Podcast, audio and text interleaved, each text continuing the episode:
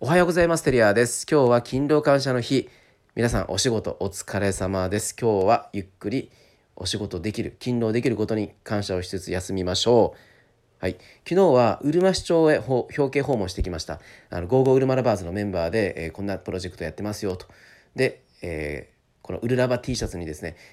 え全員分のタレントさん全員分のサインを書いていただいてそれを市長に、えプレゼントして、えその場で来ていただきながら「ゴーゴーウルマラバーズ」のタイトルコールもしていただきました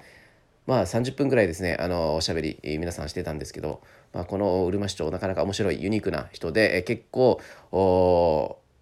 あのズバッズバッっていう感じの方でユーモアもあってですね、えー、市長室はすごい笑いでいっぱい溢れておりました。はい今日はあ僕がお伝えしたいことは観察することです。観察皆さんしてますでしょうか？で観察もううちの会社の行動指針も行動する前に考えろ。考える前に感動しろ。感動する前に観察しろと。一番最初に観察を入れてるんですけど全てこの観察から始まるんじゃないかなと思っております。沖縄そばを食べていてもなぜこのデジあの出汁なのかなぜこの麺なのかあとかですね。なぜ今回この昆布はちっちゃいのかとかですね。はい、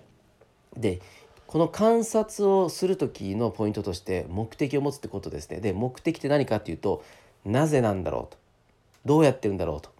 でこれいつからなんだろうとで他の人間